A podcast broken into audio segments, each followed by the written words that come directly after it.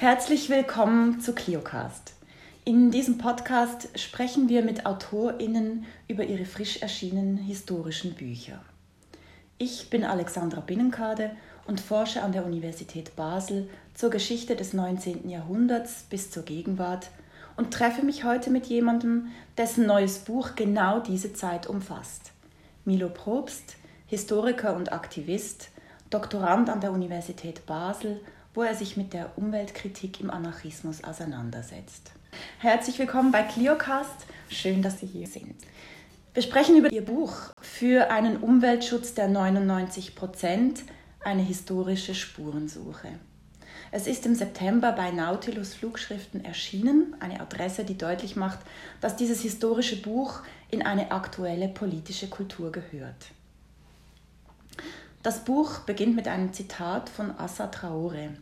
Zitat: Wir kommen nicht von nirgendwo, um die Welt zu retten. Zitat Ende.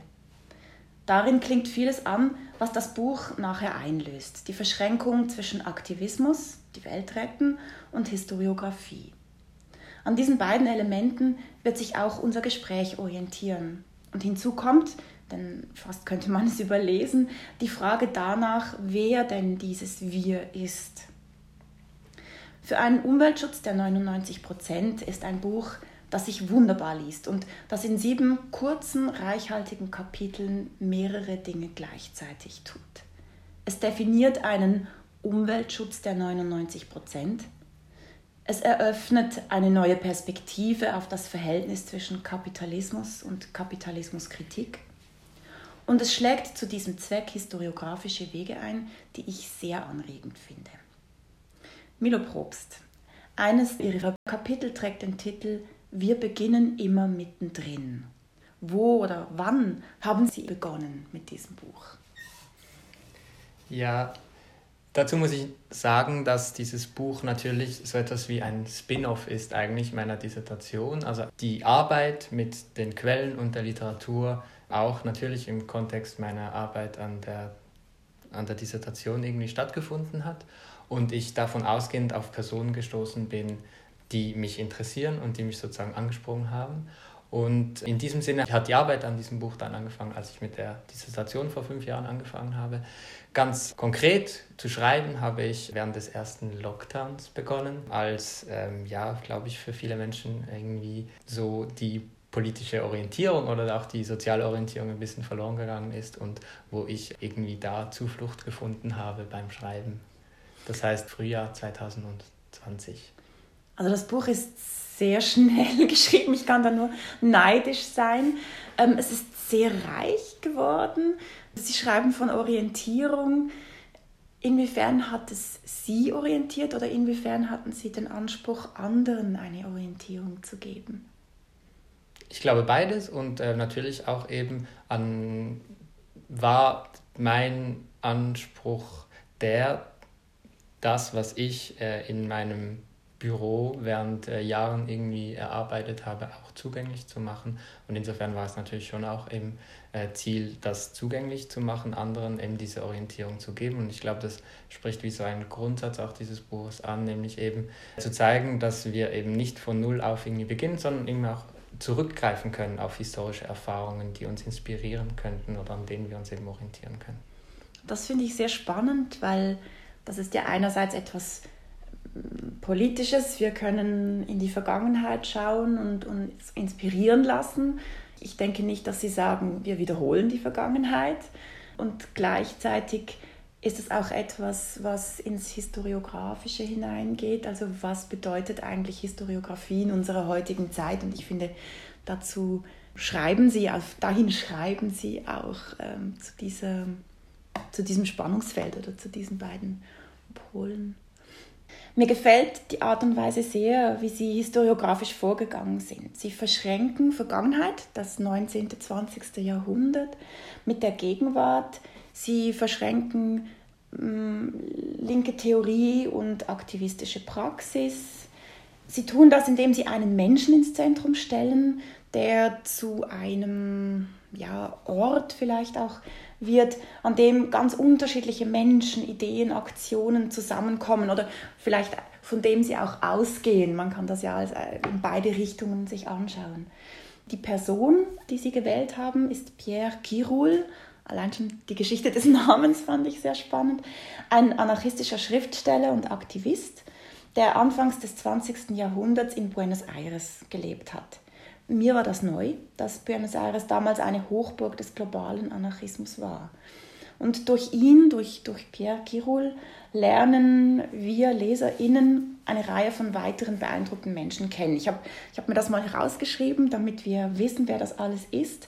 Der britische Sozialist Edith Carpenter, der kubanische Unabhängigkeitskämpfer Maximiliano Torret, den versklavten Mann Joseph, Joseph Sinkes, ich weiß es gar nicht, dann hat mir natürlich sehr gefallen die Aktivistin und Feministin Louise Michel gefallen. Einerseits wegen ihrer Biografie, aber eben auch, und darum geht ein ganzes Kapitel, die Brücke zum Lernen, zu der Bedeutung von Bildung. Und ich glaube, das steckt eben in diesem Buch auch. Dann zu einer Gruppe von Anarchisten in Genf und das wiederum verflochten auf spannende Art und Weise mit einer vielstimmigen Auswahl von heutigen DenkerInnen und KämpferInnen für einen antikapitalistischen, inklusiven Umweltschutz. Milo Probst, haben Sie vielleicht eine Lieblingsfigur oder einen Lieblingsmoment, der Ihnen etwas Neues gebracht hat, als Sie ihn es entdeckt haben? Ich weiß nicht, ob ich eine Lieblingsfigur habe, weil alle mich irgendwie interessieren und begeistern auf eine Art oder eine andere. Vielleicht an dieser Stelle ich, könnte man doch ein bisschen mehr über, über diese zentrale Figur Pierre mhm. Kirul sprechen und dieses Kapitel über die Sklaverei, weil ich das irgendwie noch sehr spannend finde. Ich habe in einem Archiv seine Schriften angeschaut. Er hat sehr viele auch historische Texte geschrieben und einer dieser Texte heißt Ein schwarzer Spartakus, als, hat als Titel. Und ich habe das drin gelesen und wusste ein bisschen von einigen Sklavenaufständen im 19. Jahrhundert und plötzlich taucht da so ein Name eben Cinques auf und ich merke, dass das eigentlich um einen Sklavenaufstand von 1839 auf dem Sklavereischiff der Amistad geht. Der Autor verdreht einige Dinge, hat die Jahreszahl falsch angegeben, aber es ist sehr eindeutig, dass es eigentlich um diesen Aufstand geht. Und ich habe daraufhin ähm, einen der wichtigsten Historiker dieser Amistad-Bewegung geschrieben und gefragt, ob das üblich war, in dieser Zeit über diesen Aufstand zu berichten. Äh, dieser Historiker heißt Marcus Rediker. Ähm, und er hat mir geschrieben, dass das nicht der Fall sei, dass das in dieser Zeit eigentlich ein sehr vergessener Aufstand war. Mhm. Und ich fand das irgendwie sehr spannend, um davon ausgehend eigentlich eben aus diesen eurozentristischen Erzählungen auszubrechen, weil was man ja auch sagen muss, ist, dass Kirol selber rassistisch war oder rassistische Texte geschrieben hat. Das heißt, es geht mir nicht darum zu zeigen, dass er jetzt irgendwie ein Antirassist war, sondern eher darum, eigentlich von da ausgehend dann eben einen Weg zu finden, andere Geschichten mit einzubeziehen. Und diese Geschichten sind dann eben Geschichten von Sklavenaufständen, von, von, von, von den sogenannten Maroons, also denen, die eben aus den Plantagen flüchten und sich ein selbstbestimmtes oder mehr oder weniger selbstbestimmtes Leben jenseits der Plantagen aufbauen und wo eben auch neue ihre Texte, Philosophie und Geschichtstexte eigentlich zeigen, dass dort auch eine andere Beziehung zum Boden, zur Natur insgesamt aufgebaut wurde. Erzählen Sie ein bisschen mehr darüber. Also das hat ja eine Funktion, dass Sie das in Ihrem Buch auch wieder zitieren. Es geht Ihnen um den Boden, um die Beziehung zur Natur. Was bedeutet das für einen Umweltschutz der 99 Prozent? Vielleicht ganz allgemein und abstrakt gesagt, oder geht es mir darum zu zeigen, dass eigentlich soziale Konfliktlinien auch immer damit zu tun haben, wie Menschen sich zu ihren nichtmenschlichen Umwelten eigentlich verhalten. Das heißt, ähm, dass es bei Klassenkonflikten oder bei eben antirassistischen Kämpfen oder bei Fragen von Geschlechtergerechtigkeit nicht nur eben um zwischenmenschliche Beziehungen geht, sondern auch letzten Endes darum, wie Gesellschaften sich zu nichtmenschlichen Umwelten verhalten. Und das sieht man eben, finde ich, sehr, sehr deutlich auch eben an diesen Sklavenaufständen, wo neue Beziehungen zu Umwelten, das Sorgen um Wälder und so weiter auch damit verknüpft ist, wie zwischenmenschliche Unterdrückungsverhältnisse aufgebrochen werden. Und davon ausgehend, das eben ist sehr abstrakt jetzt formuliert, aber würde ich eben sagen, dass Klimaschutz oder Umweltschutz eben nicht als isoliertes Phänomen oder isolierte Frage betrachtet werden darf, sondern eben auch immer mit diesen anderen gesellschaftlichen Fragen verknüpft werden muss.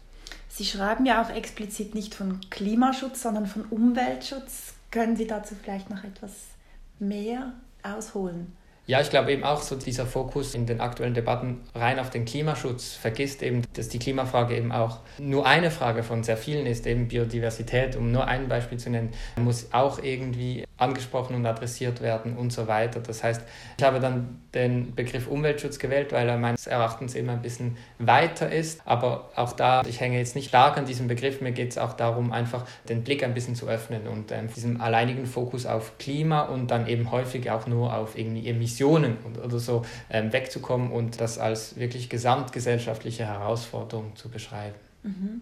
Und Sie stellen die Beziehungen ins Zentrum. Sie haben das vorhin gesagt, anhand von diesen Sklavenaufständen oder Aufständen versklavter Menschen.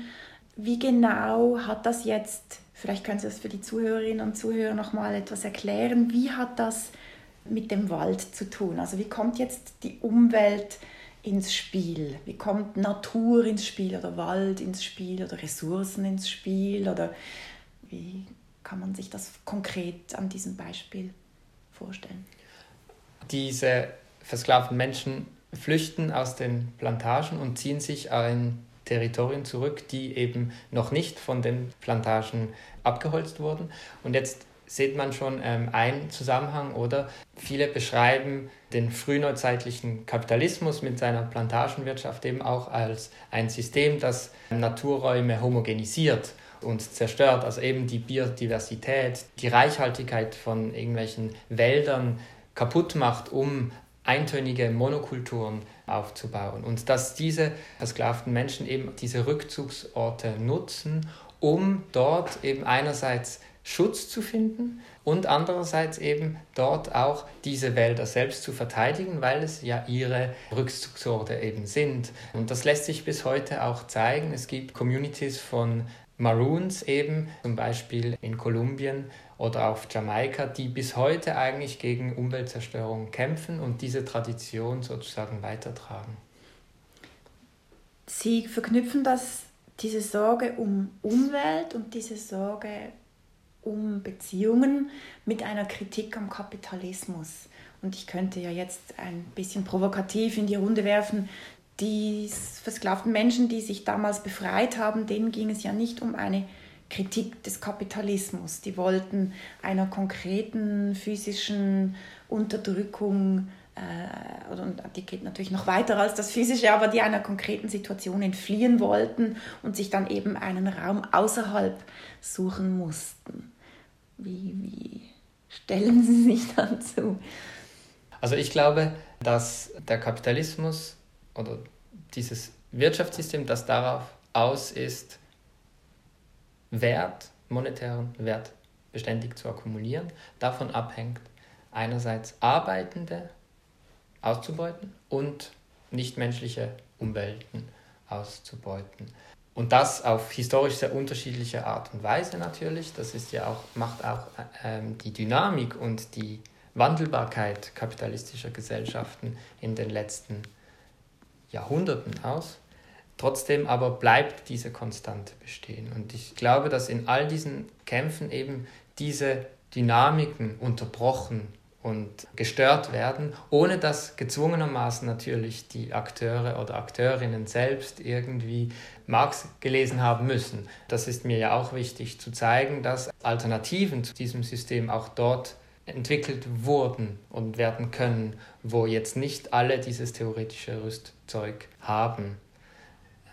Vielleicht an dieser Stelle finde ich auch sehr inspirierend, was einmal äh, Cedric Robinson geschrieben hat, wo er gesagt hat, eben, dass Alternativen zu diesem System, kapitalistischen System, bereits existiert haben, bevor Marx mhm. geschrieben hat mhm. und weiterhin auch existieren können, nachdem diese Theorien an Relevanz verloren haben. Das heißt, dass es wie eher eine anthropologische Konstante ist, äh, sozusagen sich gegen Unterdrückung aufzulehnen.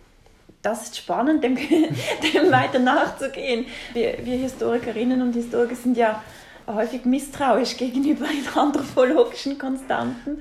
Was sie aber machen, wenn ich jetzt an den Begriff Konstante denke, sie machen etwas enorm Spannendes, indem sie Ausbeutung von Menschen und Ausbeutung von Natur in diesem Blick auf den Kapitalismus und seine Geschichte gleichsetzen und damit ja auch eine Art Versöhnung vorschlagen, die man im theoretischen oder im, ja, in diesem Konzipieren von Widerstand, im Konzipieren von Aktion, im, im anders erzählen, darauf kommen wir dann gleich als nächstes, aber auch als etwas Praktisches anschauen kann. Ich würde Ihnen gerne noch ein paar Worte, gerne dem Raum geben, dieser Versöhnung? Ist es eine Versöhnung oder ist es eine Verschmelzung oder ist es eine neue Fruchtbarmachung von diesen beiden Elementen? Ja, also genau, Ausgangspunkt dieses Buches ja ist unter anderem die Feststellung, dass in der Vergangenheit sehr häufig eben gerade in industrialisierten, frühindustrialisierten Gesellschaften soziale Fragen nicht mit ökologischen Fragen verknüpft wurden. Und hier an dieser Stelle natürlich auch eine Kritik angebracht ist von linken Traditionen, also gerade auch des Marxismus, aber auch von anderen. Davon ausgehend, glaube ich, gibt es wie zwei Möglichkeiten. Die eine wäre zu sagen, wir müssen all diese Erfahrungen auf dem Mülleimer der Geschichte entsorgen und alles neu denken und alles radikal nun formulieren und neue Theorien aufbauen. Und die andere wäre eben in diesen Zwischenräumen der linken emanzipatorischen Widerstandsbewegung zu schauen und, und zu gucken, ob nicht dort auch alternative Denkweisen formuliert wurden, wo eben so das Soziale und Ökologische sehr wohl zusammengefunden haben. Mhm. Und das finde ich, machen Sie sehr schön nach vorhin, als Sie gesagt haben, ich behaupte nicht, dass Kirul irgendwie ein Vorstreiter des Antirassismus war. Und diese Linke war ja durchaus geneigt, auch Natur zu unterwerfen zum zugunsten der Arbeiterschaft oder auch rassistisch zu sein aus einer ja, eurozentristischen oder, oder rassistischen Perspektive. Und Sie sagen ja jetzt, das blenden wir nicht aus, das nehmen wir zur Kenntnis, das müssen wir auch diskutieren, das gehört dazu. Aber das heißt nicht, dass man das Kind mit dem Bade ausschüttet, sondern wir können schauen, was da drin noch vorhanden ist. Und das ist eigentlich eine schöne Überleitung zu der Art und Weise, wie Sie dieses Buch geschrieben haben, weil ich finde das bemerkenswert, ich finde das auch sehr spannend. Sie schreiben in Ihrem Text von Löchern, vorhin haben Sie, glaube ich, das Wort Leerstelle verwendet, von Abzweigungen, sehr spannend ist auch Ritzen, da kann man durch, hindurchschlüpfen, da können Lichter hindurchgehen. Sie haben ein historiografisches Anliegen, das Sie mit diesem Buch aber meines Erachtens auch einlösen. Und Sie beschreiben im zweiten Teil dieses Buches Ihr Anliegen in einem Abschnitt, den ich Sie bitten würde vorzulesen und dann auch gleich zu kommentieren. Sehr gerne. Die Geschichte der Unterdrückten ist durch Brüche und Niederlagen gekennzeichnet und muss beständig vor dem Vergessen gerettet werden.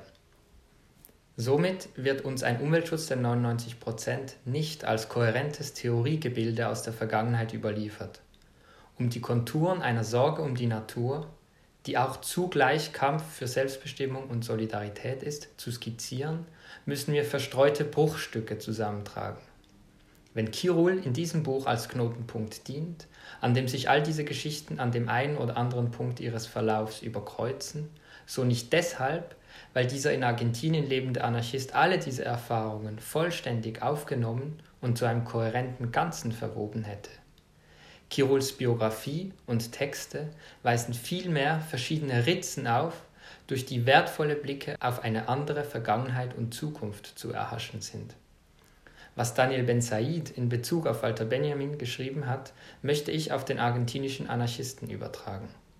In einer politischen Landschaft, die sich gebärdet, als sei sie unveränderlich, mit ihren Zäunen und Trennwänden und ihren Nachbarschaftsstreitigkeiten, ist Kirul das mit Gestrüpp bedeckte Loch, die unscheinbare Abzweigung, von wo aus noch geringer erforschte Pfade abweichen.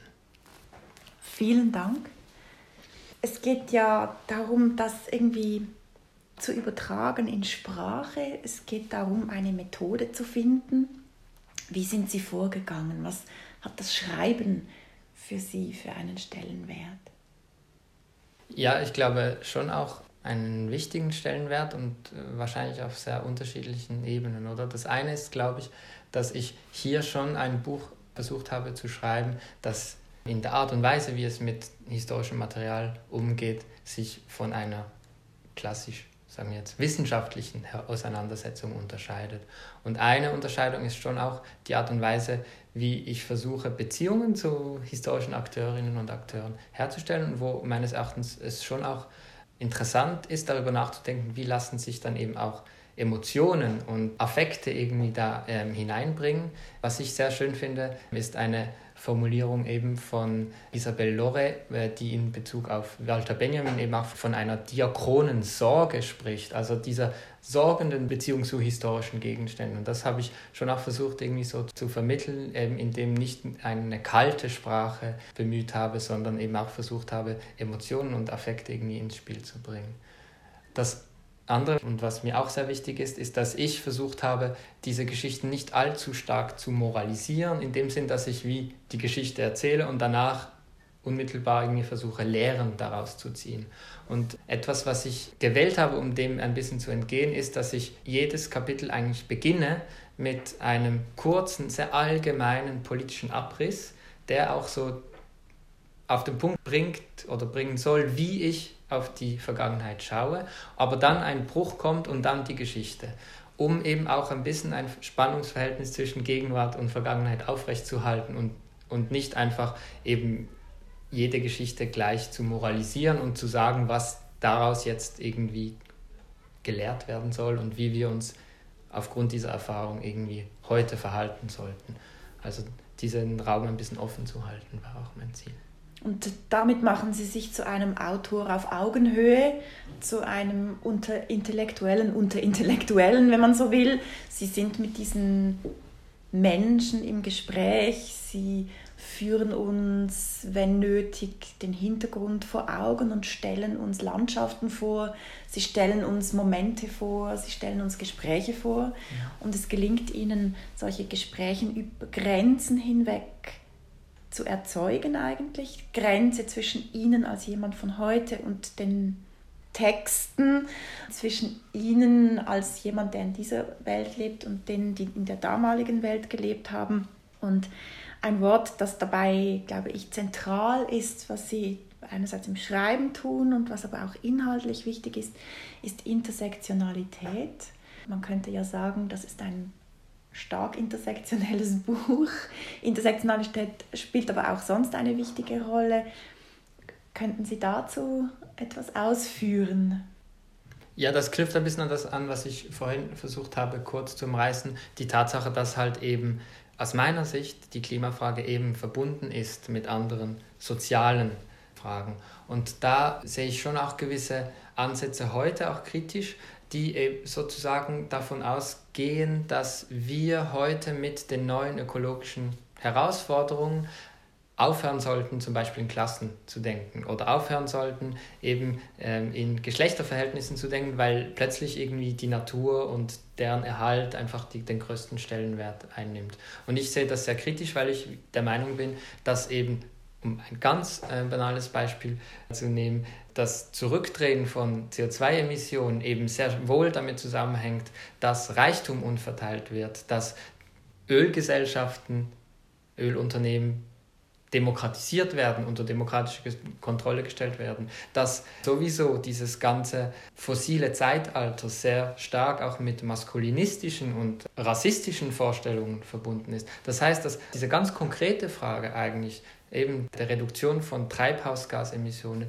sehr eng eben mit anderen gesellschaftlichen Fragen ähm, zusammenhängen. Und deshalb habe ich jetzt eben so die These in diesem Buch, dass Umweltschutz eben intersektional gedacht werden muss. Und ich beschränke mich so auf diese klassischen, in Anführungszeichen, Themen der intersektionalen Theorie, eben äh, Geschlechterverhältnisse, Klassenverhältnisse und Verhältnisse zwischen Race, mhm, äh, mhm. äh, wie das ja da so gesagt wird. Mhm, mhm.